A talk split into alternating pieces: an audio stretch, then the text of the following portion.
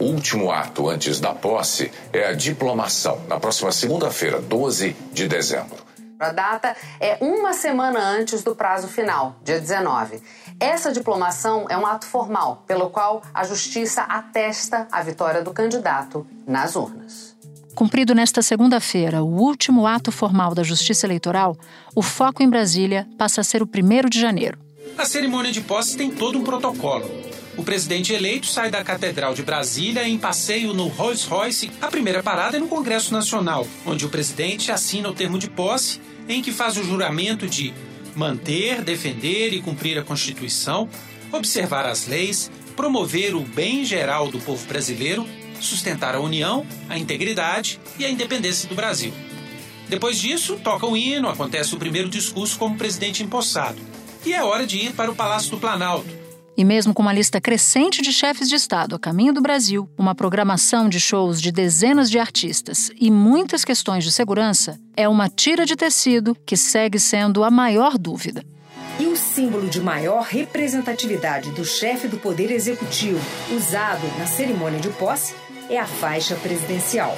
O que, que vai acontecer com essa tradição da República Brasileira de passar a faixa de um presidente para o outro. Bolsonaro tinha falado já lá atrás que não ia passar faixa. E mais de uma vez citou o adereço no seu discurso golpista. Eu entrego a faixa presidencial para qualquer um que ganhar de mim na urna de forma limpa. Na fraude, não. Entrego para qualquer um a faixa, mas tem que ganhar no voto. Transparente. Já o futuro presidente não conta com o seu antecessor para nada. Eu não estou preocupado se o Bolsonaro vai passar a faixa ou não. Ele que deixa a faixa guardada, tem lugar para guardar a faixa. Mas isso é de menos. Eu, se for necessário, retiro a faixa do povo brasileiro. Coloco lá uma centena de trabalhador para me entregar a faixa, não precisa ser ele.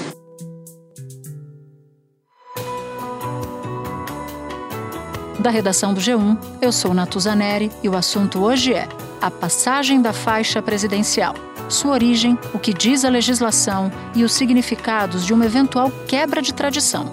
Meu convidado para essa conversa é o jornalista Bernardo Melo Franco, colunista do jornal o Globo e da Rádio CBN. Segunda-feira, 12 de dezembro. Bernardo, eu queria que você começasse nos explicando desde quando a faixa presidencial existe e como o uso dela na República Brasileira é regulamentado. Olha, Natuza, essa faixa verde e amarela ela foi criada em 1910 por um decreto do presidente Hermes da Fonseca, que era marechal e que queria algum tipo de ornamento ali para simbolizar o poder presidencial. É, a ideia era que essa faixa fosse transmitida de presidente para presidente, cada vez que houvesse alternância de poder. Mas a gente sabe que o Brasil é um país é, marcado por golpes, por ditaduras, por rupturas institucionais, então foram poucas as vezes em que um presidente eleito pelo voto popular passou essa faixa para outro presidente eleito pelo voto popular. A última vez que isso aconteceu foi entre o Lula e a Dilma, em 2011. Presidenta da República Dilma Rousseff recebe a faixa presidencial. Como esperado, ela mesma coloca. Pegou e colocou a faixa, ah. né? Depois a Dilma sofre impeachment, então a faixa vai para o Michel Temer, mas que não tinha sido eleito como cabeça de chapa. É, se o Bolsonaro comparecer a essa cerimônia, pela primeira vez em, é, vamos dizer, 12 anos, a gente vai voltar a ver essa cena, né? De um presidente eleito passar a faixa para outro presidente eleito. Ou seja, então na história é mais comum não passar, na história recente pelo menos, é mais comum não passar a faixa do que passar, é isso? Exato, e por diferentes razões. Né? Uma, eu citei, são os golpes, né? as rupturas, as, as saídas não planejadas de um presidente da República. Agora, também teve é, ocasiões em que o presidente se recusou a passar a faixa para o sucessor. Isso aconteceu, por exemplo, em 1985, quando o general João Batista Figueiredo, que era o último presidente da ditadura, simplesmente disse que não aceitava passar a faixa para o José Sarney. O Congresso decidiu que não haveria passagem de faixa. E o senhor queria passar? Eu queria passar. Inclusive o senhor saiu rápido, né? Quer dizer, foi direto para o avião. Assim que o Congresso me comunicou isso, eu esperei que o, que o, o novo presidente empossado fizesse o juramento. Estava empossado, eu saí, fui-me embora. Então, o Figueiredo saiu por uma porta lateral do palácio e o Sarney tomou posse sem receber a faixa das mãos do presidente que saía. Mais recentemente, teve os casos de impeachment, né? Então, o Collor sofre impeachment, não passa a faixa para o Itamar, depois a própria Dilma sofre impeachment, não passa a faixa para o Michel Temer. É, agora, é, há uma expectativa de que isso aconteça, Natuza, porque essa transmissão da faixa ela é uma coisa muito simbólica, né? ela é a foto que fica de uma posse presidencial. A gente sabe que a posse é uma cerimônia muito longa, um rito que envolve uma série de coisas, né? dura quase oito horas, começa com desfile de carro aberto, depois vai para o Congresso, depois vai para o Palácio do Planalto, depois termina no Palácio do Itamaraty. Mas aquele momento que fica mesmo, que as pessoas registram, que vai para o livro de história, é justamente o momento em que o presidente passa a faixa para o outro. É um pouco assim, já que a gente está em tempo de Copa, como aquele momento depois da final em que o capitão da equipe vencedora vai lá e ergue a taça. Essa é a foto que vai para o livro de história no Palácio do Planalto, uma cena que o país esperou por 40 anos. Um presidente eleito pelo povo passa a faixa a um sucessor eleito pelo povo. Depois de oito anos na presidência, Fernando Henrique Cardoso disse que quase chorou de emoção ao passar o cargo a Lula. Então todo mundo se lembra daquela foto é, do Lula recebendo a faixa do Fernando Henrique. Pelo visto, é possível que a gente não tenha essa foto no dia 1 de janeiro, caso Bolsonaro de fato cumpra essa ameaça dele de não comparecer à posse do presidente Lula. E o que mais acontece no dia 1 de janeiro, que é o dia da posse? Existe, por exemplo, um decreto pelo qual o Bolsonaro pode se negar a participar da cerimônia? Em tese, ele pode sim, Natuza. O que, que acontece? O que está realmente na Constituição, o que está na lei, é o seguinte: é, o presidente da República vai até o Congresso Nacional, é, ele presta aquele juramento e assina o termo de posse. Que é o que conta, né? É o que conta, isso aí é o que vale. No momento que isso ocorrer, que o Lula assinar o termo de posse, ele automaticamente se torna presidente do Brasil. Ali começa um novo mandato presidencial. Então, tudo o que acontece depois, o presidente voltar para o Rolls Royce, é, subir a rampa do palácio, depois é, vestir a faixa, ir até o parlatório, tudo isso é uma cerimônia, é um rito, tem valor simbólico. Mas o valor legal não tem mais, quer dizer, a questão já está resolvida. É claro que tem uma regulamentação, né, um decreto que foi assinado pelo ditador Emílio Médici em 72, é, que fala do cerimonial da posse. E aí sim, está lá previsto é, que depois de receber os cumprimentos, os dois presidentes vão até um local no Palácio do Planalto, onde é, o presidente que entra recebe a faixa do presidente que sai. Agora, é, repito, isso é um protocolo, né? isso é um, é um, cerimonial. Não quer dizer que seja obrigado por lei a, a isso ocorrer. Se o presidente que está saindo não passar a faixa, não aparecer, sair de férias, se esconder embaixo da mesa, isso não importa, quer dizer, quem está chegando já assinou o termo de posse, já se tornou presidente. Fica só uma questão de birra, né? uma tentativa de melar de alguma forma, de é, criar ali um constrangimento na posse de quem está chegando. Desde pelo menos julho de 2021, o presidente Bolsonaro tem ventilado ou endossado essa ideia para os seus apoiadores de que só passaria a faixa se as eleições fossem, abre aspas, limpas, fecha aspas, segundo os critérios dele próprio, até porque a gente sabe que as eleições deste ano foram limpas. O que está por trás dessa estratégia? Por que, que ele diz isso? Olha, Natuza, acho que tem duas coisas aí. Primeiro que o Bolsonaro é um presidente que passa o tempo todo dizendo para a claque dele que ele é imbrochável, que ele é incomível e também que ele é invencível. Imbrochável, imbrochável, imbrochável, imbrochável, imbrochável. Eu tenho três alternativas para o meu futuro: estar preso, ser morto ou a vitória. Podem ter certeza, a primeira alternativa, preso, não existe. Ou seja, ele passou a ideia para os seus seguidores de que ele jamais seria derrotado. E que se ele fosse derrotado, isso só aconteceria por causa de uma fraude, bem seguindo aquela cartilha do Donald Trump. Então, é, se o Bolsonaro participa da posse, entrega a faixa para o sucessor, ele de alguma forma está dizendo para os seus seguidores: olha, tudo aquilo que eu disse não valeu. No fim das contas, eu perdi, estou aqui passando a faixa, estou indo para minha casa. Bolsonaro participou de um evento com as Forças Armadas em Brasília. Durante essa cerimônia, houve uma apresentação dos oficiais generais que foram promovidos e receberam os cumprimentos do presidente. Bolsonaro chegou a, enfim, nas imagens que a gente viu, se emocionar, chorou ali. Então, essa narrativa do presidente que não perde nunca, que se perder é porque foi roubado, ela fica muito comprometida na, do ponto de vista do Bolsonaro, caso ele siga o rito presidencial de transmitir a faixa para o sucessor. Agora, tem um outro ponto também, Natuza, que a gente precisa considerar, que é o seguinte: a transmissão da faixa ela simboliza duas coisas que o Bolsonaro abomina: a democracia e a ideia da alternância do poder. Então você tem um presidente que não reconhece a derrota, que não ligou para o presidente eleito é, no dia que ele foi derrotado, que praticamente não apareceu mais para trabalhar. Então, desse ponto de vista, é difícil a gente imaginar a ideia do Bolsonaro indo lá prestigiar essa cena, essa, essa transmissão da faixa, essa transmissão do poder. É, o Bolsonaro, Natuza, desde o começo, ele deixa claro que o projeto dele não é um projeto democrático, é um projeto autoritário. O Bolsonaro, é, o plano A dele não era disputar a eleição, era dar um golpe, era conduzir o país para uma autocracia. Por isso que ele foi, de um lado, cooptando o poder legislativo, do outro lado, atacando, ameaçando o poder judiciário. Quer dizer, ele não contava com esse momento, não estava no plano dele, ter que deixar o poder em janeiro de 2023. E, no fim das contas, ele não quer prestigiar a, a, posse ali, a festa, que vai ser toda em torno do Lula. Vamos lembrar que quem vai estar na Praça dos Três Poderes vai ser a militância do PT e não a militância bolsonarista. Então, além de uhum. tudo, ainda corre o risco do Bolsonaro comparecer a essa cerimônia e receber uma sonora vaia é, da multidão ali na praça.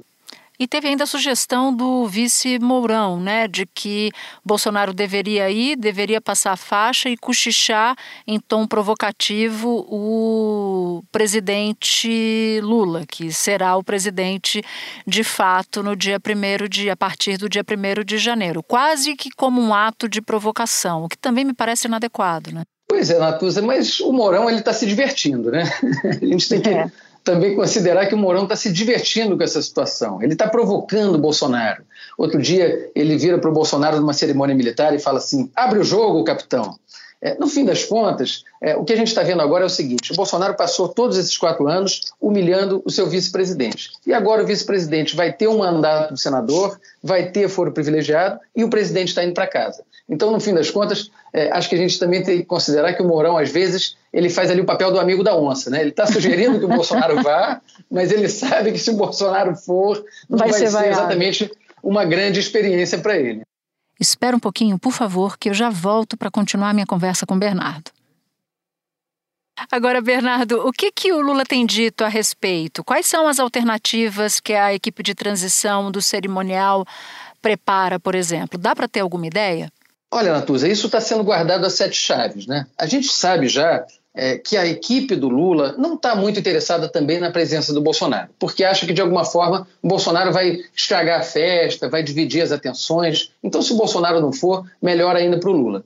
Agora, tem muita divisão ainda sobre o que, que vai ser feito ali no dia primeiro, caso eles tenham que improvisar uma outra cerimônia de entrega de faixa. Então, tem muito petista, por exemplo, defendendo que a faixa seja entregue pela ex-presidente Dilma Rousseff o que seria uma espécie de uma reparação histórica, né? considerando que ela não pôde passar a faixa para o sucessor, que ela foi derrubada é, por um impeachment, então ela seria ali homenageada nesse momento. Agora, é, eu vejo com muito ceticismo essa possibilidade. Acho que é, dificilmente ela vai ser levada em consideração, até porque é, muitos políticos que votaram a favor do impeachment da Dilma estão apoiando o Lula nesse momento. E aí tem outras teses que estão correndo no grupo de transição, como, por exemplo, a ideia de chamar é, representantes do povo brasileiro, representantes dos trabalhadores, talvez dos indígenas, das mulheres, dos negros, talvez um representante de cada um desses grupos. Tem muita coisa ainda sendo discutida, até onde eu sei, não há um martelo batido, que no fim das contas vai ser um momento muito importante para o Lula. Né? Um momento de que é, um ex-presidente que saiu do poder com uma popularidade recorde, depois caiu em desgraça, foi preso, perdeu os direitos políticos, de repente volta ao poder 20 anos depois daquela primeira posse dele. Bernardo, mesmo que o Bolsonaro passe a faixa, o que, que essa cena de demorar tanto a dizer que sim nos diz sobre como o Bolsonaro vai agir na oposição a Lula? Bem, o que a gente está vendo agora é uma transição que não lembra em nada a transição entre Fernando Henrique e Lula. Né? Aquela lá de 2002, 2003, é, foi uma transição super elogiada, civilizada, em que dois adversários históricos estavam ali cooperando. A cena do presidente Fernando Henrique de mãos dadas com o presidente eleito Luiz Inácio Lula da Silva foi saudada com entusiasmo. Hoje, depois das eleições, eleições absolutamente tranquilas, limpas, ganha a oposição. E ao ganhar a oposição, a preocupação de quem governa é uma só: informar, permitir uma transição democrática. É, partindo da ideia de que a presidência é algo que fica, né, Natuza? Os presidentes passam e a presidência fica. É um pouco essa a lógica do jogo, né? Como se fosse uma corrida de revezamento. É, um presidente é eleito, corre lá o trecho dele, chega no final, ele passa o bastão para o sucessor. E no caso da cerimônia de posse, esse bastão é simbolizado pela faixa. O Bolsonaro está melando esse processo desde o começo. Ele está boicotando a transição, e isso a gente está vendo todos os dias é, com o aparecimento de uma série de caixas pretas, né, de contas a pagar, é, de bloqueios feitos no orçamento em cima da hora. As preocupações com a falta de dinheiro e problemas de gestão são temas constantes em cada grupo da equipe de transição da Saúde, por exemplo, ouviu do presidente da Anvisa que há risco de falta de medicamentos e de insumos básicos. E um relatório do Tribunal de Contas da União alertou para indícios de insustentabilidade do modelo atual do SUS. Falta dinheiro também é a outra preocupação do grupo que trata da segurança pública. Se já não tem recursos para emissão de passaportes, o risco é faltar verba para outros serviços essenciais da Polícia Federal e da Polícia Rodoviária Federal. Contra o caixa vazio, o governo eleito vem defendendo a tal PEC da transição, furar o teto de gastos para conseguir bancar o programa Bolsa Família de 600 reais. Então, a gente não tem uma posição colaborativa da parte do presidente que sai.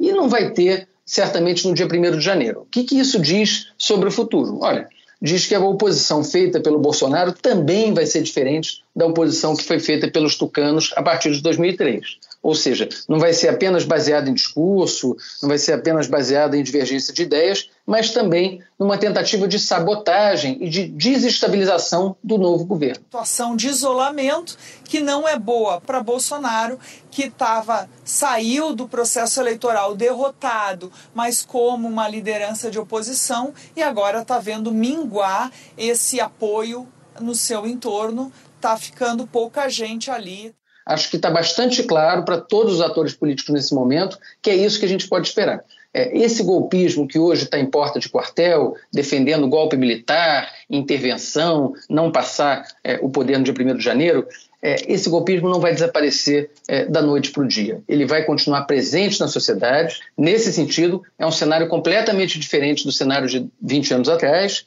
É, o Lula não deve enfrentar apenas adversários, ele vai passar a enfrentar inimigos. E esses inimigos já mostraram que eles sabem jogar, inclusive fora das regras do jogo, para tentar atrapalhar a vida é, de quem está do outro lado. Concordo, assino embaixo, sigo o relator em todas as avaliações. Bernardo estava demorando para vir aqui desde que eu comecei no assunto, a gente já estava a ponto de brigar, mas finalmente ele deu o ar da graça e resolveu nos visitar e é sempre muito bem-vindo. Meu amigo, estava com saudade de você. Volte sempre. Saudade também, estou à disposição. Um beijo grande. Este foi o assunto, podcast diário disponível no G1, no Globoplay ou na sua plataforma de áudio preferida. Vale a pena seguir o podcast na Amazon ou no Spotify, assinar no Apple Podcasts, se inscrever no Google Podcasts ou no Castbox e favoritar na Deezer. Assim, você recebe uma notificação sempre que tiver um novo episódio. Eu sou Natuzaneri e fico por aqui. Até o próximo assunto.